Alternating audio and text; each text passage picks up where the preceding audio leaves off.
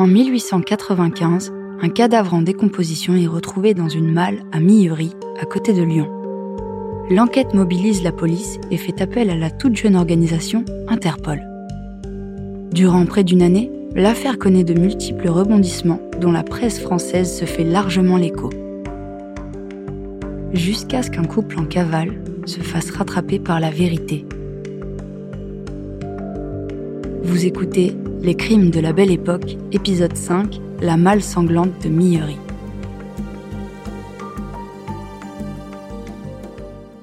« 27 juillet, au soir, Jean-Marc Berlière Un nommé Landry, accompagné d'un certain Rémi Launay, euh, viennent déclarer au commissariat du quartier Bonne Nouvelle la disparition du beau-frère de Landry, qui est maître Gouffé, huissier à Paris, 148 rue de Montmartre.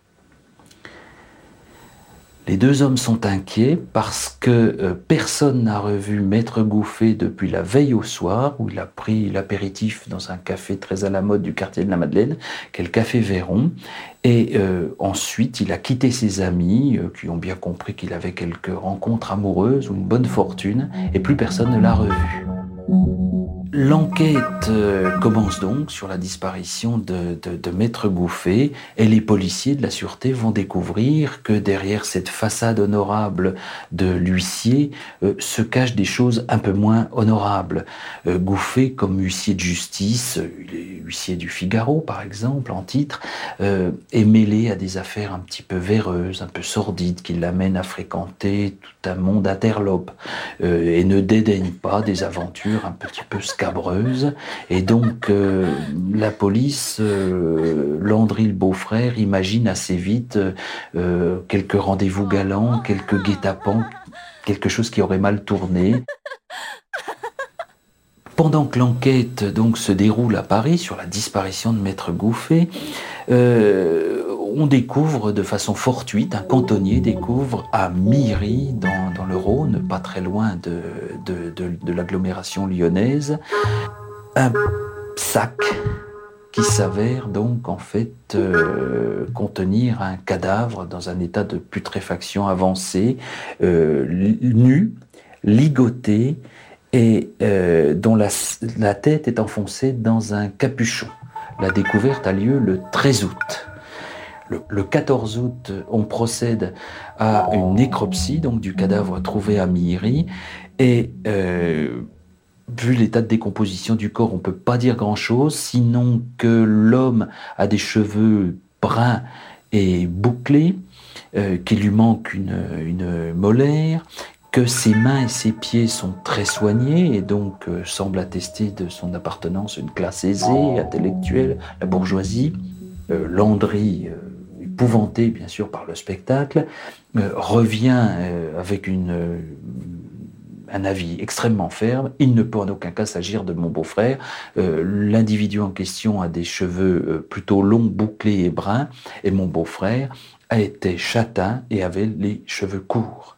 Cependant, le lendemain de euh, l'autopsie, on a fait une autre découverte. À quelques kilomètres de l'endroit où on a trouvé le cadavre, on découvre les restes d'une malle euh, très abîmée, euh, partiellement détruite, qui dégage une terrible odeur cadavéreuse, ce qui fait que celui qui trouve, euh, le chasseur de champignons, le cueilleur de champignons, qui trouve cette malle, alerte la gendarmerie et euh, on va, euh, par un certain nombre d'analyses et de reconstitutions, effectivement arriver à l'hypothèse très forte présomption très forte que cette malle a servi au transport du cadavre, donc retrouvé à quelques kilomètres de là l'avant-veille. Mais euh, l'étiquette qu'elle comporte étant très abîmée ne permet pas exactement de voir il semble, euh, c'est partiellement effacé, mais il semble possible de reconstituer que cette malle a été expédiée de la gare de Lyon au mois de juillet 1888, c'est-à-dire un an avant. Dans ce type d'affaires, que ce soit à, à la fin du 19e siècle ou aujourd'hui, on procède de la même façon. Charles Diaz, contrôleur général de police. on se trouve en présence d'un corps non identifié.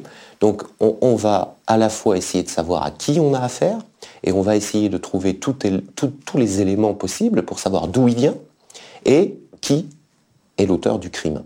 Donc d'abord examiner la malle, son contenu, euh, euh, examiner tout ce que la victime peut porter sur elle pour essayer justement de répondre à ces questions.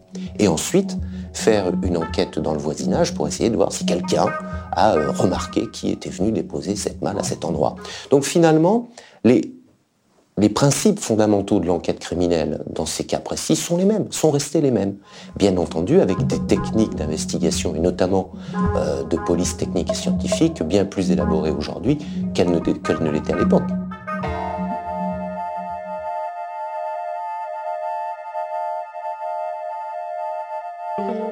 Le 22 août, euh, Rémi Launay, euh, donc agacé par ces, questions incessantes, euh, finit par dire finalement il y a quelqu'un d'autre qui a disparu en même temps que Gouffet, et il cite le nom de Michel Hérault, qui apparaît donc pour la première fois dans l'affaire.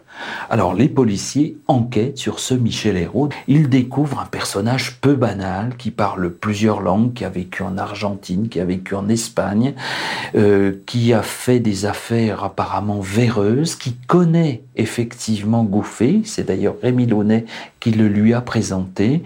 C'est quelqu'un qui a une, une femme euh, et une fille, qui l'élève bien en dépit de ses absences fréquentes, mais lui aussi on découvre une autre vie, une double vie, donc il est impliqué dans un certain nombre de faillites, et puis surtout on découvre qu'il fréquente un certain nombre lui aussi de, de qu'il entretient des femmes, euh, des prostituées ou des femmes du demi-monde, et que la dernière de, de ses conquêtes ou la dernière de ses compagnes est une jeune femme qui s'appelle Gabrielle Bompard, dont les policiers découvrent qu'elle a pu rencontrer Gouffet et que Gouffet a été fort excité par cette petite femme qui ressemble à un enfant. Mais c'est tout ce qu'on peut dire. Héros A et, et Gabrielle Bompard ont disparu le lendemain de la disparition de Gouffet, donc du 27 juillet. On n'en a aucune nouvelle. La, plupart des enquêtes criminelles nous entraînent dans des milieux différents. Et euh, souvent, on arrive à retrouver les mêmes combinaisons dans ces milieux. Dans cette affaire, on a la combinaison entre euh, la fille euh, légère, la courtisane, euh, le voyou et le bourgeois, l'homme qui n'aurait jamais dû rentrer dans cette histoire. La victime, Gouffet, n'aurait jamais dû se retrouver en présence de, de, ces assassins et finir comme il a fini. Et donc, à chaque fois, on a euh, comme ça des scénarios qui sont euh, tout à fait particuliers et qu'on va retrouver au cours des siècles, euh, modifiés suivant les, comportements, etc. Par exemple, à la fin du XXe siècle, ce type de situation, on va le trouver par l'intermédiaire du Minitel ou d'Internet, c'est-à-dire un homme d'un certain milieu, qui n'aurait jamais dû aller dans un autre milieu social et qui va y être amené par le sexe, par euh, l'envie de, mener une double vie en s'exposant à euh, être la victime de, de ces criminels-là. L'enquête va progresser à pas de géant grâce à deux événements qui se produisent à Lyon. Jean-Marc Berlière, historien. Le premier, c'est la malle cette malle qui manifestement a servi à transporter le corps à Miri, eh bien cette malle, en regardant euh, les archives du PLM, on découvre qu'elle a bel et bien été expédiée de Paris, gare de Lyon, pour Lyon, euh, le 27 euh, juillet à 12h30. Donc par ailleurs, le poids de cette malle sur l'enregistrement est de 105 kg, ce qui correspond aux 80 kg éventuellement du poids de Maître Gouffet, et puis 25 kg pour la malle. Donc on commence, les, pièces du puzzle sont en train de commencer à s'assembler.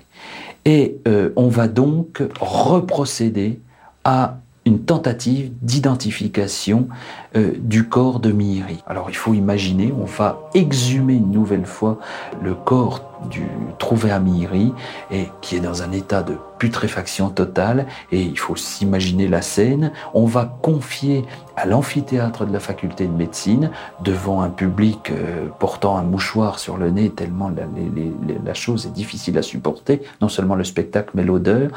On confie l'autopsie, cette fois-ci à une sommité de son temps, le professeur Alexandre Lacassagne.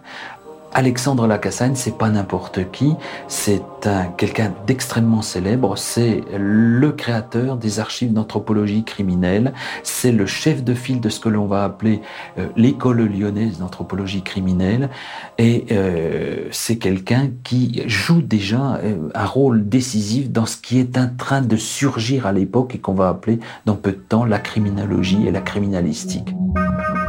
Sur un corps en putréfaction, euh, un certain nombre euh, d'analyses et de prélèvements hein, peuvent être euh, réalisés. Marie-Hélène Cherpin, directrice du laboratoire de la police scientifique et technique. C'est bien sûr lors de l'autopsie. La première des choses, c'est de prélever toutes les larves d'insectes qui peuvent s'y trouver, ce qui permet, avec l'entomologie médico-légale, euh, de tenter de dater euh, l'heure de la mort, puisque à partir du moment où un corps meurt, enfin qu'il soit humain ou animal, hein, euh, il commence à rentrer en décomposition, et au fur et à mesure des différents stades, des mouches, j'allais dire spécialisées, hein, viennent se poser sur le cadavre et pondent leurs œufs qui deviennent des larves. Donc en recueillant les larves et en identifiant de quel type de mouche il s'agit, on peut remonter, en tenant compte des conditions atmosphériques, enfin bon, d'un certain nombre de choses, euh, à la date approximative de la mort. Euh, que peut-on faire encore sur un cadavre en décomposition? Alors, s'il reste des organes, de la peau, euh, pour peu qu'il faille l'identifier. Hein, euh, on va tenter de faire une restauration des empreintes digitales si les empreintes digitales ne sont pas euh, ne sont plus accessibles, hein, si la peau est trop trop abîmée. Que va-t-on faire aussi de façon assez systématique euh, des prélèvements de viscères pour analyse toxicologique Hein, voir si le, euh, la personne en question euh, a été droguée, a avalé des médicaments, enfin bon, des choses comme ça. Donc, euh, en toute première analyse, c'est cette palette-là que l'on est susceptible de, de faire.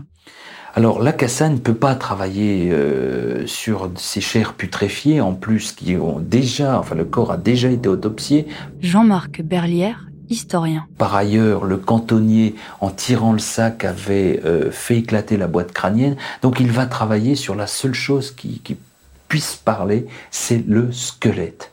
Et à l'aide d'un certain nombre de, de méthodes extrêmement raffinées, il va réussir à prouver que l'homme mesure 1m78, qu'il avait plutôt 45 ans, qu'en réalité, en dépit de ses cheveux longs et noirs, il s'est fait procurer des cheveux sur euh, d'une euh, trouvés sur la brosse à cheveux de, de Gouffet, et ce sont, c'est exactement le même diamètre.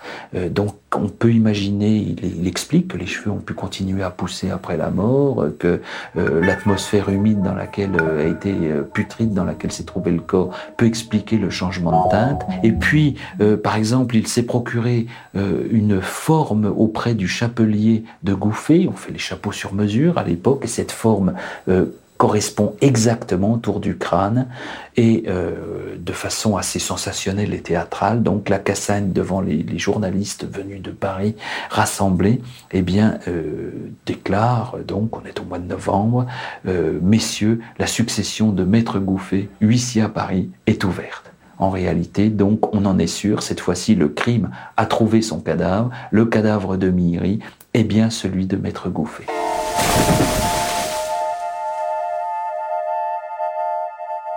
Mais l'affaire va continuer d'avancer désormais grâce à la malle. Cette malle, euh, qu'une maison lyonnaise a reconstituée, elle va être exposée, on va la photographier, on va diffuser sa photographie et son signalement dans les journaux, non seulement de France, mais du monde entier, car à cause de cette exposition universelle, des millions d'étrangers se sont passionnés pour l'affaire, la disparition, euh, ce que l'on appelle encore l'affaire Gouffet. Et euh, la réponse va venir d'un couple de Français installés à Londres qui va expliquer ce couple qu'il se souvient très bien de cette malle. Elle a été achetée par un couple de, de, Français début juillet à Londres, et donc des policiers français vont aller chez le fabricant de cette malle, ce fabricant londonien. Alors évidemment, la presse suit les, les policiers français à Londres, ça pose d'ailleurs des problèmes terribles. On est dans une époque où les polices sont très isolées encore. Charles Diaz, contrôleur général de police parce que l'essentiel des affaires criminelles euh, se passe euh, dans le pays, voire dans une région, voire dans une localité. Mais à partir de, cette seconde moitié du, 19e siècle, le, le, développement des chemins de fer notamment va amener les criminels à profiter de ce moyen de déplacement pour euh, très rapidement s'enfuir, se dissimuler ou faire leur coup à travers l'Europe, voire outre-Atlantique. Et donc on se rend compte de la nécessité d'une coopération entre polices qui n'existe pas encore. Et ça va notamment amener, juste à la veille de la Première Guerre mondiale, une réunion euh, à Monaco euh, des principales polices d'Europe pour envisager la création d'Interpol. Donc on est vraiment là à la charnière d'une époque. C'est la naissance d'une nécessité pour les polices euh, européennes et bientôt mondiales de coopérer si on veut des résultats dans l'enquête. Donc il faut, pour que des policiers euh, français puissent instrumenter à l'étranger, il faut des interventions du Quai d'Orsay. Euh, d'ailleurs, les policiers arrivent à Londres euh, avec et rencontrent leurs collègues britanniques de Scotland Yard qui eux-mêmes sont affrontés et confrontés à une affaire qui va défrayer la chronique encore aujourd'hui, puisque c'est juste à l'époque des, crimes de prostituées dans Whitechapel, signés d'un certain Jack the Whipper. et ils retrouvent donc euh, le fabricant de la malle qui effectivement confirme que cette malle a bel et bien été fabriquée euh, par lui. On retrouve le magasin où cette malle a été achetée et les Français qui ont hébergé le couple donnent une description et ce couple, c'est manifeste, euh, tout correspond, c'est Michel Hérault et c'est Gabriel Bompard. Le problème, c'est qu'on est au mois de novembre et qu'il s'avère absolument introuvable. Pendant que la presse française, mais également étrangère, passionne l'opinion euh, à la fois sur le, crime, bien sûr, mais surtout la recherche de Michel Hérault et de Gabriel Bompard, le préfet de police, le ministre de l'Intérieur vont recevoir un certain nombre de lettres postées dans des consulats euh, français euh, en Californie, au Canada, et qui sont des lettres écrites par Gabriel Bompard et par Michel Hérault et qui semble donc avoir gagné les États-Unis, ou en tout cas l'Amérique, et euh, qui explique qu'ils ne sont pas coupables, qu'ils ont découvert par la presse qu'on les recherchait, mais qu'ils sont totalement étrangers à l'affaire. Et euh, le 22 janvier, c'est un extraordinaire coup de théâtre. Une petite jeune femme vient se présenter à la préfecture de police et demande à parler à l'huissier, qui lui demande son nom. Elle dit d'une voix timide qu'elle s'appelle Gabrielle Bompard. Évidemment, le service de sûreté, le préfet, la presse se vont faire de Gabrielle Bompard, qui est une minaude, qui est une petite femme assez étonnante, un petit peu inconsciente apparemment, une extraordinaire vedette. Chacun de ses déplacements va être suivi par des dizaines, des centaines maintenant de journalistes, et elle raconte euh, une version, deux versions, dix versions, vingt versions différentes de l'événement, mais elle confirme bel et bien que euh, Gouffet a été tué, alors dit-elle par héros, et qu'elle a bien servi d'appât. Et puis on fait un transport de justice à Lyon où elle raconte effectivement comment euh, elle et Héros sont venus chercher à la consigne de la gare la malle, que Héros avait bien pris le soin de faire doubler de métal, qu'il avait doublé d'une toile cirée pour qu'elle ne s'écoule pas, mais malheureusement il y a eu du sang qui est sorti, alors le transporteur à Lyon s'est étonné, il a dit c'est de la peinture, euh, tout un tas de choses, elle, retrouve effectivement l'endroit où Héros, croyant que le Rhône était tout proche, a vidé la malle. Et en pensant que le cadavre allait rouler jusqu'au fleuve, sans imaginer qu'il y avait un chemin, qu'il y avait des arbres qui l'arrêteraient. Puis ensuite, quelques kilomètres plus loin, comment la voiture de louage qu'il avait euh, a été arrêtée, comment on s'est débarrassé euh, de la même façon de la malle.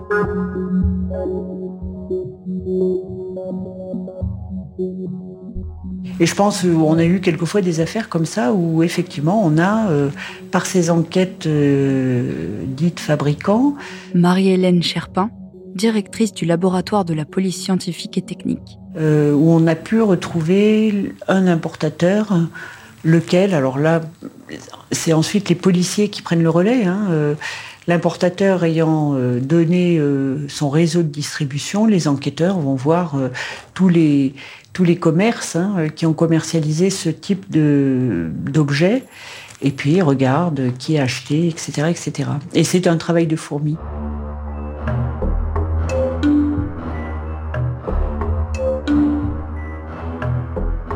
Et puis, on envoie bien sûr des policiers aux États-Unis.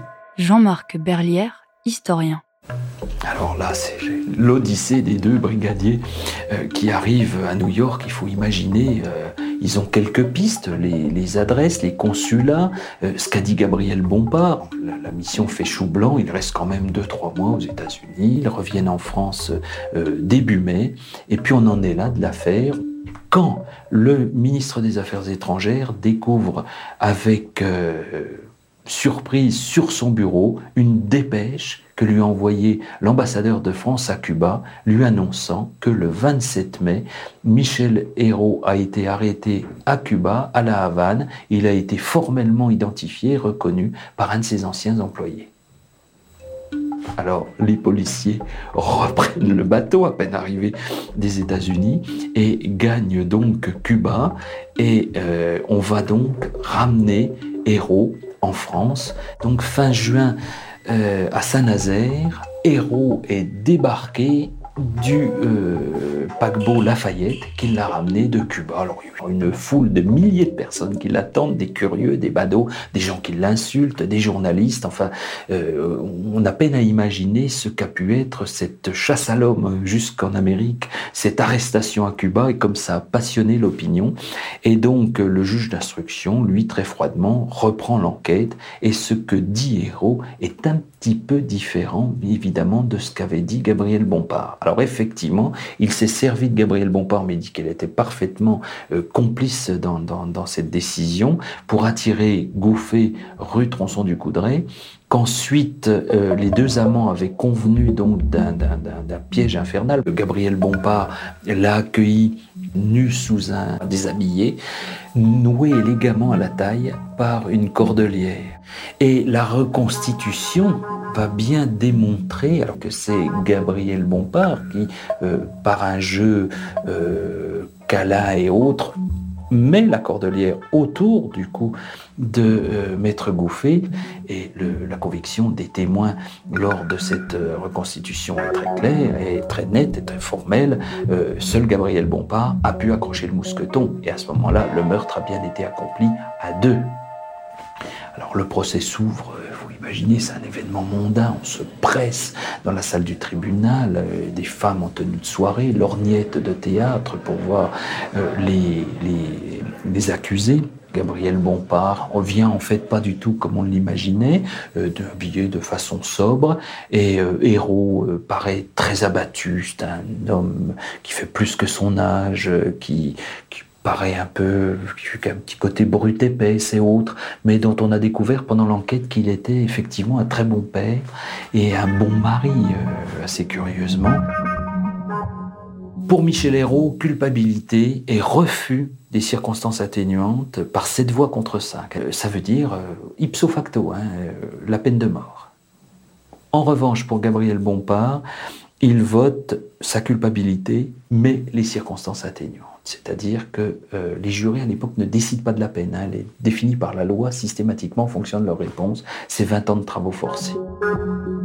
Et alors là, il se passe quelque chose d'étonnant. Il y a tout un tas de gens qui disent c'est absurde cette histoire. Et Héros n'a pas pu tuer pour 150 francs. On est persuadé que Héros n'est qu'un instrument dans ce crime, que c'est pas lui le commanditaire, que donc c'est pas lui, euh, il n'y a, a, pas la préméditation. Et on va voir tout un tas de gens signer euh, des appels à la grâce du euh, président de la République en réalité, le président de la République, la décision est prise depuis longtemps. Euh, la, commission des grâces euh, a donné un avis négatif. Euh, rien n'y changera. Et Héros est donc guillotiné début février devant la Petite Roquette, un an et demi donc après ce mois de juillet 1889. Héros guillotiné, euh, Gabriel Bompard va purger donc sa peine de prison. Elle ne va pas purger la totalité des 20 ans de travaux forcés auxquels elle avait été condamnée parce qu'en juin, le 26 juin 1903, donc après 13 ans d'incarcération, elle euh, jouit et bénéficie d'une grâce que le président de la République signe pour un certain nombre de femmes criminelles, dont elle.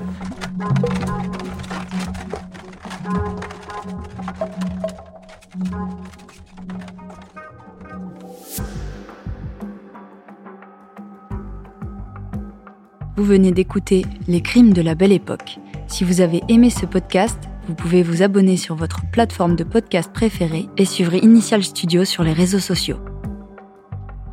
Les crimes de la belle époque est un podcast coproduit par Initial Studio et Zo Productions, adapté de la série documentaire audiovisuelle éponyme produite par Zo Productions et toute l'histoire. Cet épisode a été écrit par Jean-Marc Berlière et réalisé par Catherine Thompson. Production exécutive du podcast Initial Studio. Production éditoriale Sarah Koskiewicz, Mandy Lebourg et Astrid Verdun. Montage Johanna Lalonde. Avec la voix de Johanna Lalonde.